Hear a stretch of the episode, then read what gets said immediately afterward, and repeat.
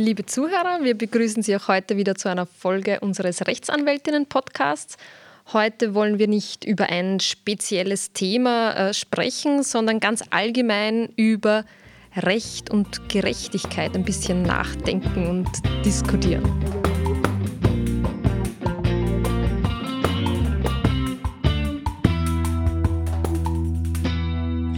Genau, es ist nämlich schon so, dass viele Mandanten sagen, es geht ihnen ja gar nicht ums Geld, sondern um die Gerechtigkeit.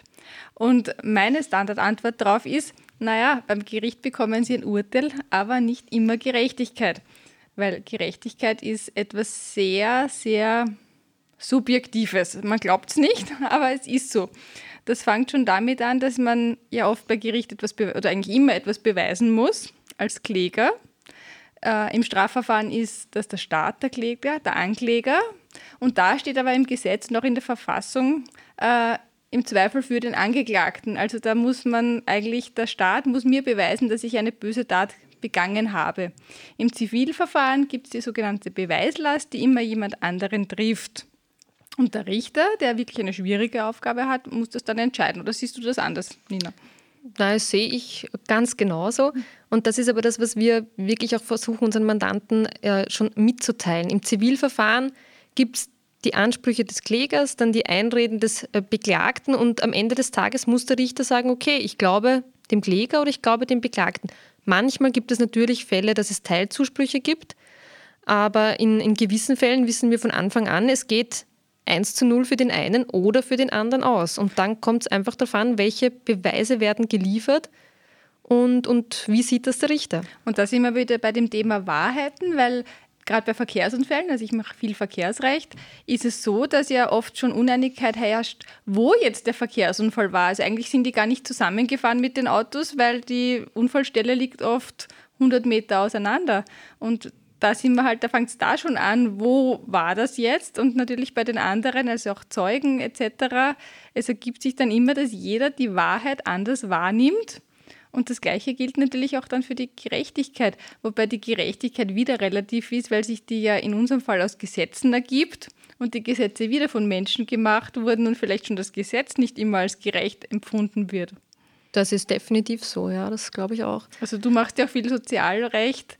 Äh, und da wird es wahrscheinlich sehr oft so sein, dass, dass das nicht immer als gerecht empfunden wird, was so vom Gesetzgeber. Genau. Also da ist es oft so, dass sich die Leute natürlich subjektiv schon sehr stark beeinträchtigt fühlen und sagen, pff, mir steht definitiv ein äh, Pensionsanspruch bereits zu, aber es wird halt dann vom Gericht überprüft. Es werden medizinische Sachverständige bestellt, äh, womöglich ein berufskundlicher Sachverständiger, wo dann überprüft wird, welchen Job kann derjenige noch ausüben und ja, manchmal kommt da halt raus, es gibt noch eine Tätigkeit, die ausgeübt werden kann.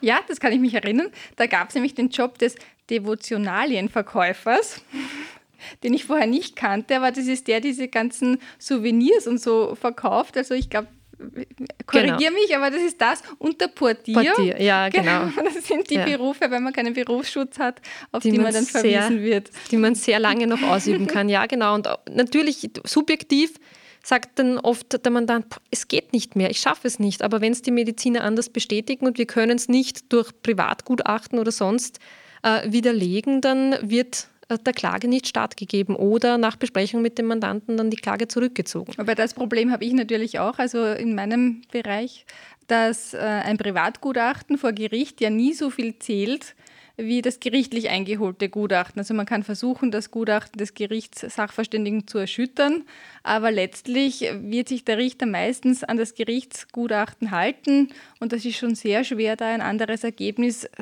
herbeizuführen, äh, wo auch wir Juristen unsere Probleme haben, weil wir sind hier juristisch und der Sachverständige sieht es immer praktisch und das driftet halt dann auch oft auseinander. Ja, also da hoffe ich auch, dass sich irgendwas tut in den nächsten Jahren mit dem Privatgutachten.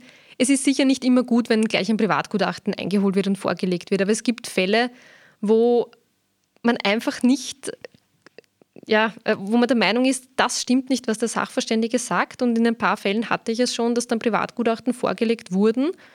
Und der Richter hat dann halt in sein Urteil geschrieben, nein, das Privatgutachten war nicht geeignet, das Gerichtliche zu erschüttern oder genug Fragen aufzuwerfen und, und es wurde nach dem gerichtlichen Sachverständigengutachten entschieden. Ja, also es ist wirklich schwierig und vor allem natürlich, wenn dann oft viel Emotion im Prozess drinnen hängt, ja. ähm, dann ist es umso schwierig. Also schwierig ist es vor allem mit der Gerechtigkeit, wenn es eigentlich um Familienstreitigkeiten geht oder um Nachbarstreitigkeiten. Genau, da, da, da, kann ich auch noch aus, aus meiner Erfahrung sagen, wo das sehr oft relevant ist, ist bei den Servitutsstreitigkeiten. Also da habe ich auch schon einige Prozesse geführt, wo wir dann auf den Wegen... Ganz kurz für unsere Zuhörer, was ist ein Servitut? Ja, ähm, gibt es äh, verschiedenste Möglichkeiten, aber sehr häufig geht es um Wegerechte. Also ein, ein Nachbar oder jemand benutzt seit Jahren einen bestimmten Weg über ein Grundstück äh, eines anderen und äh, das wurde nicht im Grundbuch eingetragen und dann soll es schließlich doch zur Grundbuchseintragung kommen. Und nachdem es keinen Vertrag gibt, kann man sich dann auf die Ersitzung stützen. Und dafür ist es aber erforderlich, dass man dieses Recht schon mindestens 30 Jahre ausgeübt hat. Und das führt dann natürlich oft zu Streitigkeiten. Und wer weiß tatsächlich, wer vor 30 Jahren irgendwo drüber gegangen ist. Vielleicht, wenn es zwischendurch Eigentümerwechsel gegeben hat, dann wird eben die Beweislage immer schwieriger und dann werden Fotos hervorgegraben und Zeugen äh, geladen und da habe ich wirklich auch sehr oft schon Prozesse geführt mit, ja, ich glaube sogar mal einer Dame, die war über 90, aber war wirklich tough und total glaubwürdig. Aber da ist es wirklich immer so, dass der Kläger zum Beispiel behauptet, ja, wir sind da 30 Jahre gegangen und die Tante ist schon immer drüber gegangen oder wer auch immer und der Beklagte sagt natürlich, na, über mein Grundstück ist niemand gegangen. Und ja, am Ende. Ja, möglicherweise hat er das auch wirklich nicht gesehen und empfindet das dann natürlich als ungerecht. Genau wenn er das dann also akzeptieren also, muss. In solchen Verfahren ist das wirklich äh, nahezu immer eine 1 zu 0 Entscheidung, außer man schließt irgendwie doch dann noch einen Vergleich, wo jeder ein bisschen nachgibt. Und da fühlt sich eine Partei immer ungerecht behandelt am Schluss. Hm, das ist sicher klar, aber eben deshalb denke ich mal, wenn es nur ums, nur ums Geld geht, ist es ja eigentlich eh harmlos. Im Strafverfahren, wo es ja wirklich darum geht, ob jemand ins Gefängnis muss oder nicht, ist es schon gut, dass es ein strengeres Beweismaß gibt, aber da wird wahrscheinlich so oder so der Angeklagte das Urteil als nicht gerecht empfinden, wenn er, wenn er ins Gefängnis muss.